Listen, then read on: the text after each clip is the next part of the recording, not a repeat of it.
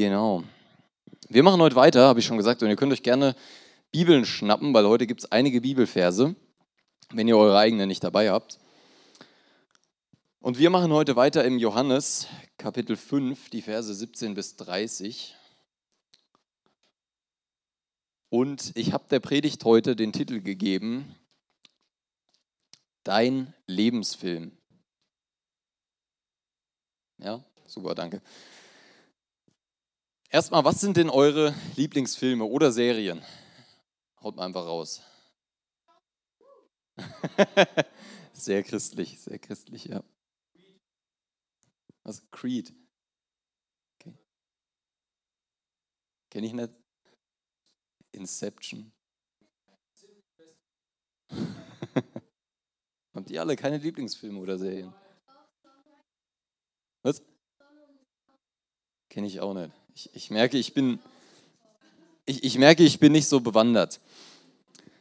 Stellt euch mal vor, könnt ihr später darüber diskutieren, stellt euch mal vor, euer Leben würde verfilmt werden.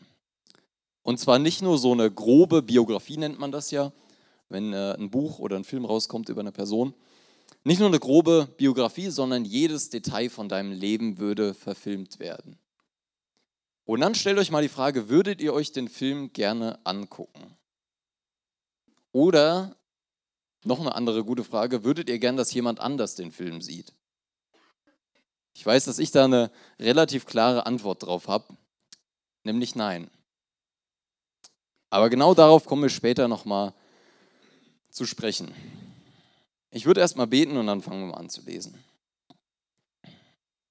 Herr Jesus, ich danke dir dafür, dass äh, wir wieder hier sein können und ich danke dir für dein Wort und für das, was du zu uns sprechen möchtest. Und Jesus, du siehst, wie es mir gerade geht. Ich irgendwie ein bisschen, bisschen schwummelig im Kopf bin und ich bitte dich, dass äh, du mich davor bewahrst, was Falsches zu sagen, dass du mich gebrauchst und dass äh, dein Wort hier von der Bühne und nichts anderes als dein Wort hier gesprochen wird.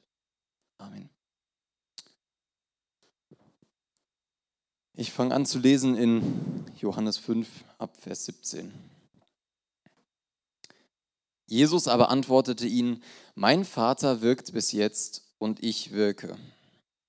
Darum suchten die Juden noch mehr ihn zu töten, weil er nicht allein den Sabbat aufhob, sondern auch Gott seinen eigenen Vater nannte und sich selbst Gott gleich machte. Wer weiß noch, worum es letzte Woche ging?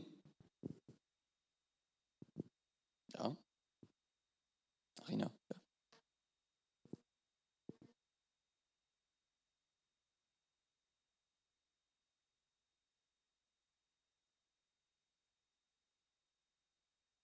Ja. ja.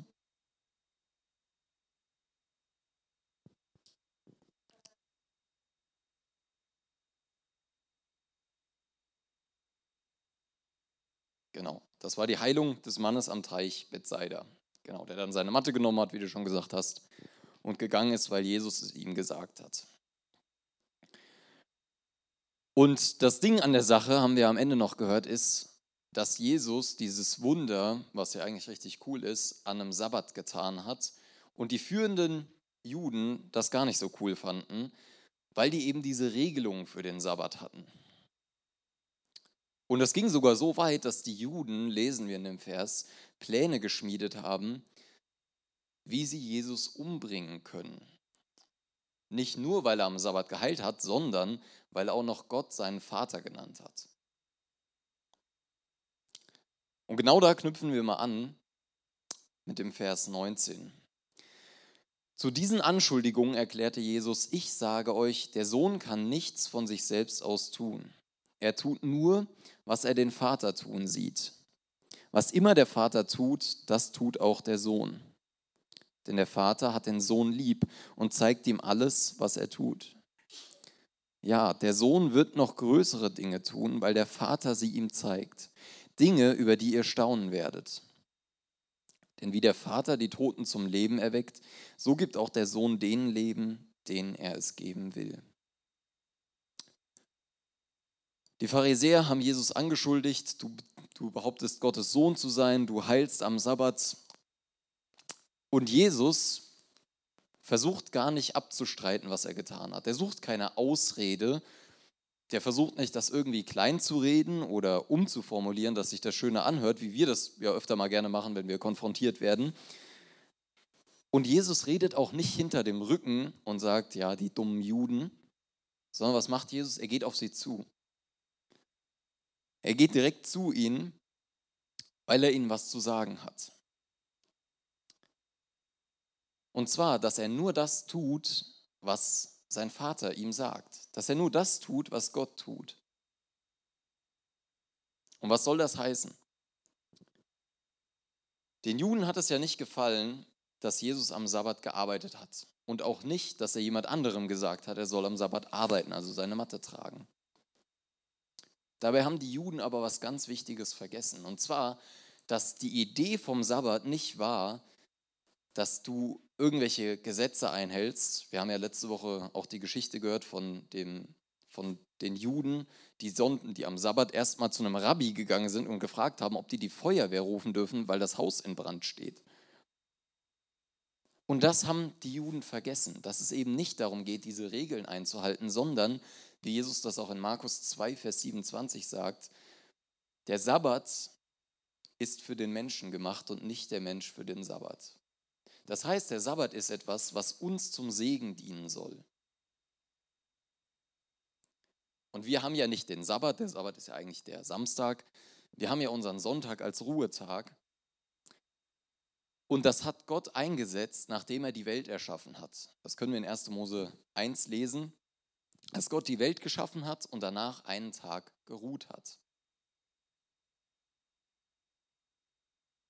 Und ich habe gerade schon gesagt, es geht nicht darum, irgendwelche Regeln einzuhalten und ständig Angst davor zu haben, dass man jetzt die Regel bricht, sondern es geht darum, zur Ruhe zu kommen. Gott ruhte am siebten Tag. Und da geht es nicht nur darum, dass er nicht gearbeitet hat, da geht es für uns auch nicht darum, dass wir einfach nur nicht auf die Arbeit gehen, sondern da geht es darum, dass du äußerlich, aber auch innerlich mit deiner Seele zur Ruhe kommst. Was meine ich damit? Es gab mal vor längerer Zeit, das hat so vielleicht 2007 ungefähr aufgehört, da gab es mal dieses Ding, das nannte man Langeweile.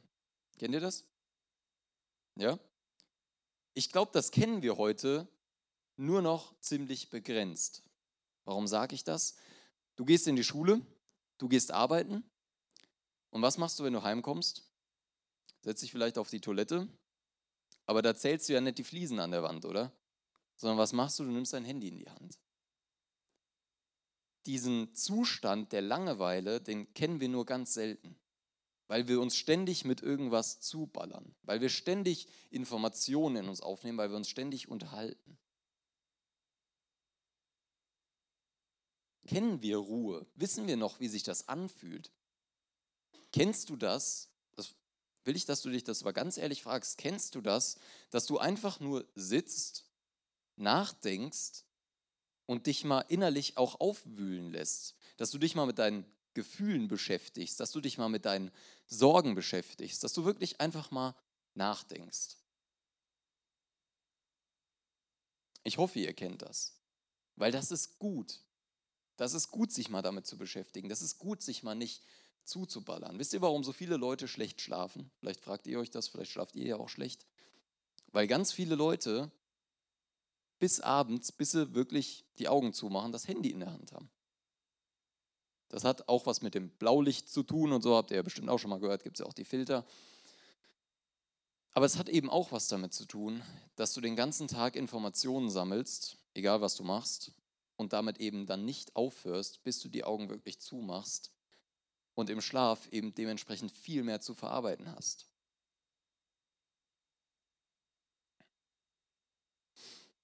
Gott hat uns gezeigt, dass wir Ruhe brauchen. Und Gott hat uns diesen Tag dafür gegeben. Den Tag, an dem du auch mal in dich reingucken kannst. Und das ist auch ein Tag, an dem wir diese Sorgen und alles, was so in dir ist, ich glaube, jeder hat ja irgendwo Sorgen und Probleme, an dem du dich damit beschäftigen kannst, aber an dem du letzten Endes auch damit zu Gott gehen kannst und Gott sagen kannst, hier, das sind jetzt deine Sorgen, an dem du das abgeben kannst und sagen kannst, ich will mir keine Gedanken mehr darum machen, weil du kümmerst dich. Das ist ein Tag, um uns daran zu erinnern, wofür wir eigentlich leben. Und eben nicht ein Tag, an dem wir nur Freunde treffen. Ich sage nicht, dass es falsch ist, an dem wir nur irgendwo auf der Couch rumlümmeln, sondern eben ein Tag, wo man auch mal zur Ruhe kommen kann, echt zur Ruhe kommen kann. Und noch was sagt Jesus hier oben. Er sagt, dass er nur das tut, was der Vater tut. Was meint er damit? Jesus hat am Sabbat gearbeitet.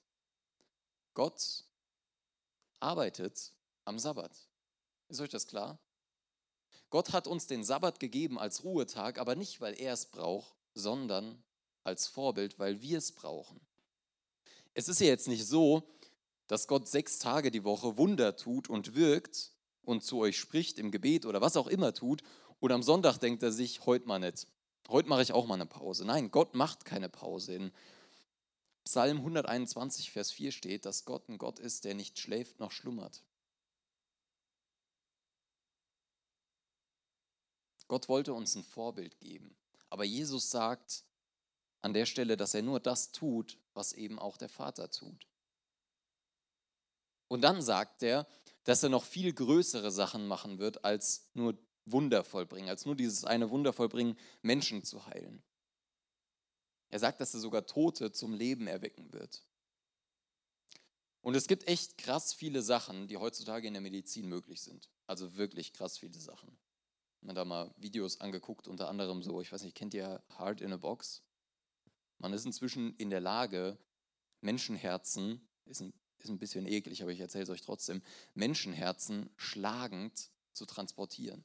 Da gibt es dann so eine Box, da werden dann elektrische Impulse auf das Herz gegeben und dann schlägt das Herz da drin. Das ist krass, was wir Menschen machen können. Aber bis heute hat es noch keiner geschafft, und ich glaube, es wird auch keiner schaffen, Leben zu erschaffen oder jemand Toten wieder lebendig zu machen. Das ist was, das kann nur Gott. Aber ich glaube, wenn Jesus sagt, dass er Tote wieder lebendig machen wird, dass er von viel mehr spricht, als nur davon, so einen toten Körper wieder lebendig zu machen. Das macht er auch, das lesen wir später. Wisst ihr, wie der Mann hieß, bei dem er das gemacht hat? Lazarus, genau. Das macht er auch, aber ich glaube, was Jesus hier auch sagen möchte, ist, der will eine Vorhersage treffen. Jesus ist gekommen, um Tote lebendig zu machen, um Verlorene zu retten. In Epheser 2, Vers 1 steht, auch euch hat Gott zusammen mit Christus lebendig gemacht. Ihr wart nämlich tot. Tot aufgrund der Verfehlungen und Sünden. Ich glaube, dass Jesus auch das meint. Er wird Tote zum Leben bringen. Er wird die Menschen von ihr, aus ihrer Sünde hinausführen und in das Leben. Jesus ist derjenige, der das Leben gibt.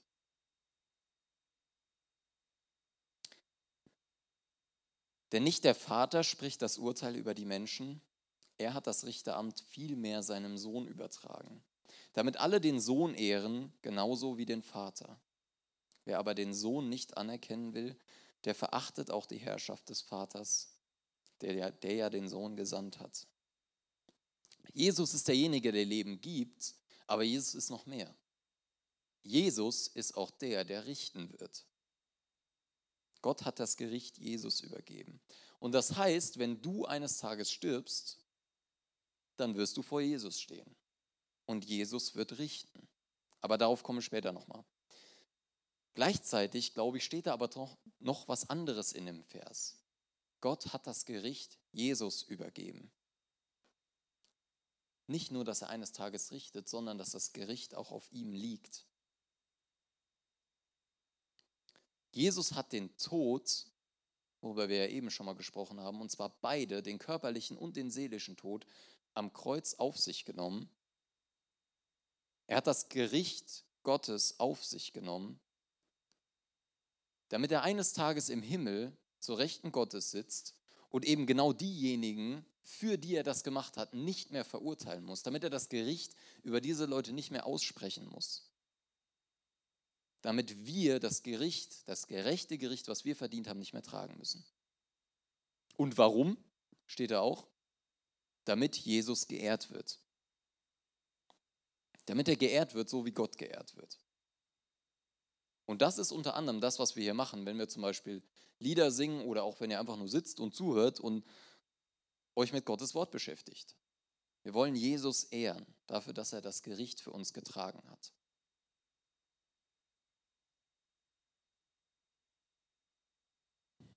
Ich sage euch die Wahrheit, wer meine Botschaft hört und dem glaubt, der mich gesandt hat, der hat das ewige Leben.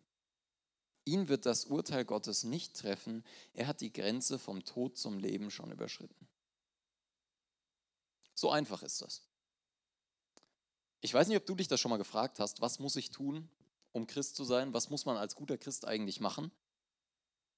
Muss ich mich taufen lassen? Muss ich das Abendmahl mitnehmen? Muss ich singen? Muss ich beten? Und ganz ehrlich, nein, ich glaube nicht, dass du das musst. Was du machen musst, ist daran glauben, dass Jesus Christus am Kreuz für deine Schuld gestorben ist. Was du machen musst, ist zu Jesus gehen und zu bekennen, dass du ein Sünder bist und dich erretten lassen. Und dann musst du nicht beten, dann musst du nicht singen. Aber ich glaube aus tiefstem Herzen, dass du es dann willst. Ich glaube, dann willst du Zeit mit deinem Heiland verbringen. Ich glaube, dann willst du ihn loben und ihn ehren, weil du verstanden hast, was er für dich getan hat.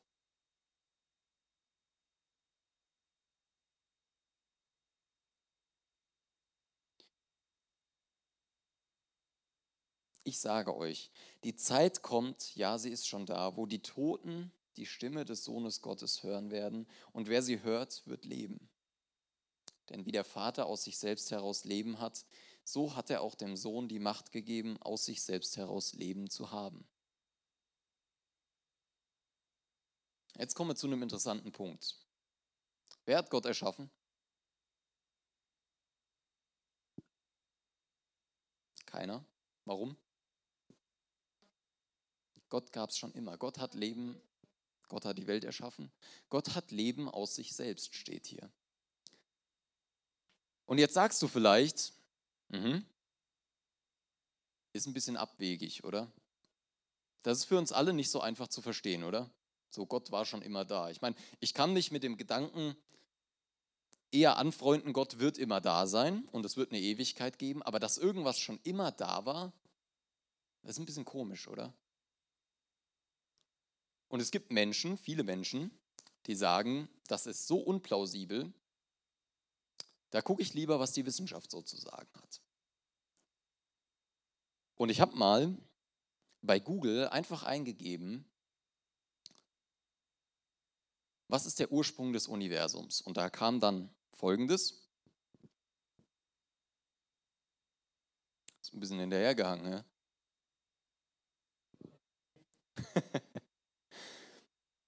Was ist der Ursprung? Eins zurück. Noch eins? Ja, perfekt. Was ist der Ursprung des Universums? Wenn Gott so unplausibel ist, was hat denn die Wissenschaft dazu zu sagen? Die meisten Astronomen gehen davon aus, dass das Universum ungefähr vor 14 Milliarden Jahren bei einem großen Knall, dem Urknall, entstanden ist. Das ist erstmal soweit die Theorie. Und ich will mich überhaupt nicht mit irgendwem über diese Theorie streiten, warum die falsch ist und warum ich was anderes glaube. Worum es mir vielmehr geht, ist der Teil, der hier eben nicht markiert ist.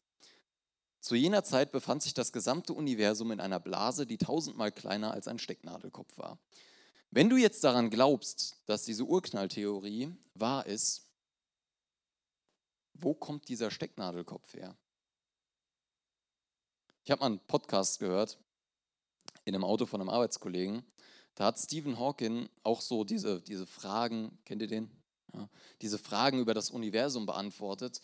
Und eins hat mich erstaunt, selbst der hat irgendwann gesagt, als er immer weiter auf den Ursprung zugegangen ist, am Anfang gab es irgendein Teilchen, am Anfang gab es irgendwo Energie, am Anfang gab es irgendwas und ich kann nicht sagen, woher das kommt.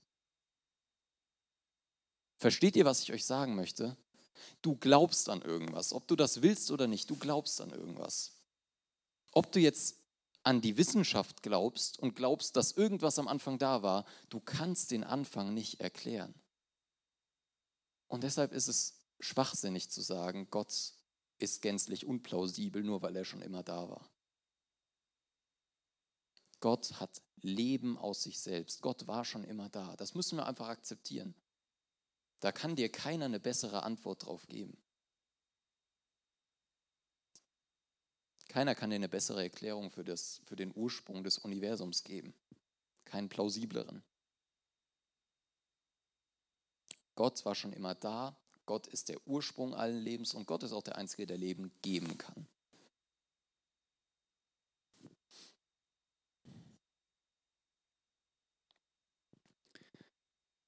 Und er hat ihm die Vollmacht gegeben, kann sein zweiter Mann, Timo, danke.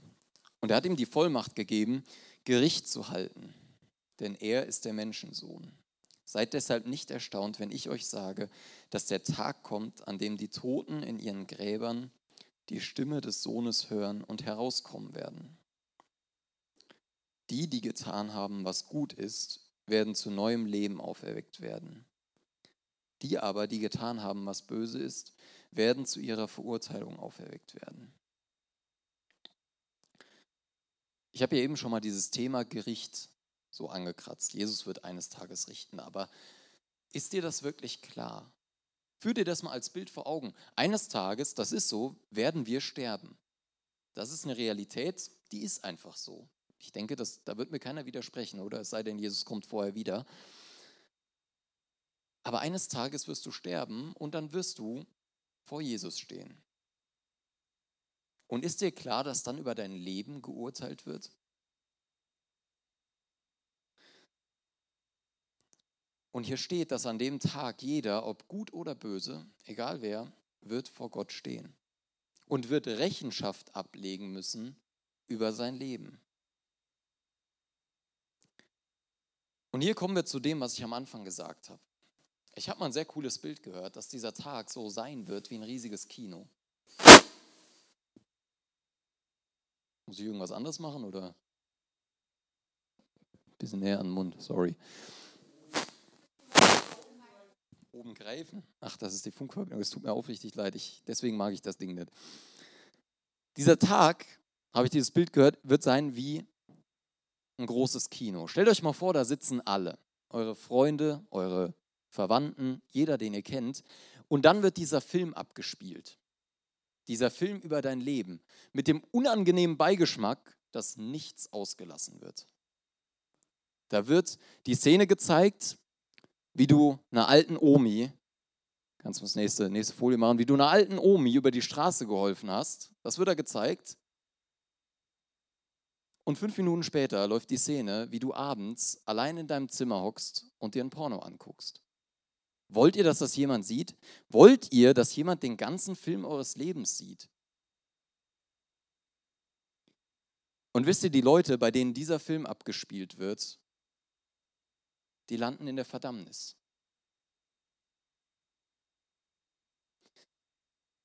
Es wird gerichtet. Jeder, in dessen Leben Sünde auftaucht, der wird in die Verdammnis kommen. So ist das. Aber es gibt eben noch die anderen. Es gibt die Menschen, die Jesus kennen. Und wisst ihr, was für ein Film bei denen abgespielt wird? Der gleiche Film.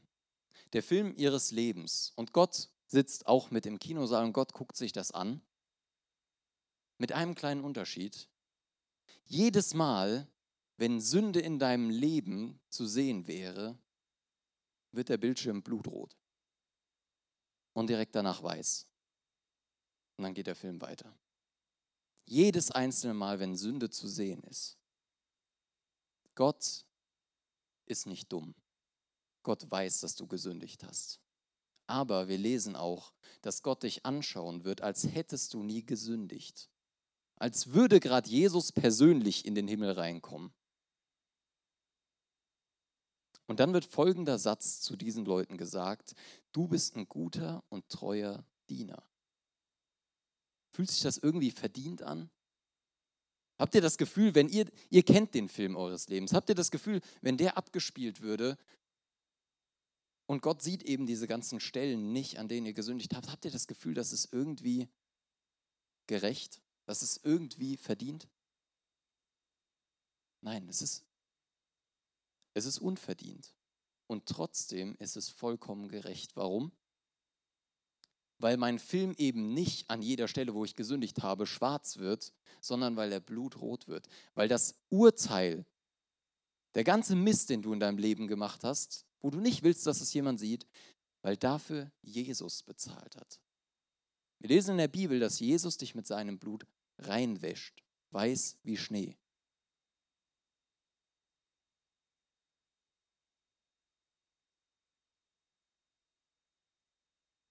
Jesus hat die Schuld bezahlt. Und diese Vergebung, diese Überarbeitung deines Lebensfilms, die betet Jesus jedem an. Jeder ist eingeladen. Die Frage ist, willst du das? Die Frage ist, auch bist du bereit, deine Sünden zu bekennen und zu Jesus sagen, es tut mir leid, bitte vergib mir. Aber das ist der einzige Weg. Das ist der einzige Weg, versöhnt zu sein mit Gott. Nur durch Jesus. Und ich habe euch zum Abschluss drei Fragen mitgebracht. So als kurzes Statement. Die erste Frage ist, kennst du Ruhe? Kennst du Frieden in deinem Leben? Und wenn nicht, dann lade ich dich dazu ein, mach das mal mit dem Sabbat vielleicht. Du musst es nicht am Sonntag machen, Du kannst klein anfangen. Mach's mal irgendwie. Guck mal in dich rein. Beschäftige dich mal mit deinen Gefühlen und geh damit zu Gott. Die Bibel schreibt von, wenn wir unsere Sorgen im Gebet abgeben, wenn wir mit Dank und unseren Sorgen ins Gebet gehen, dann werden wir einen Frieden bekommen, der größer ist, als es ein menschlicher Verstand begreifen kann. Das Zweite ist, du glaubst. Ob du das willst, ob du das weißt oder nicht, du glaubst an irgendwas. Und wenn es nicht Gott ist, dann an die Wissenschaft, an dieses Stecknadelkorn, keine Ahnung. Aber dann will ich dich dazu einladen, dich mal zu fragen, ist das wirklich so unplausibel? Gibt es wirklich, gibt's wirklich bessere Antworten draußen? Gibt es eine bessere Antwort als Jesus?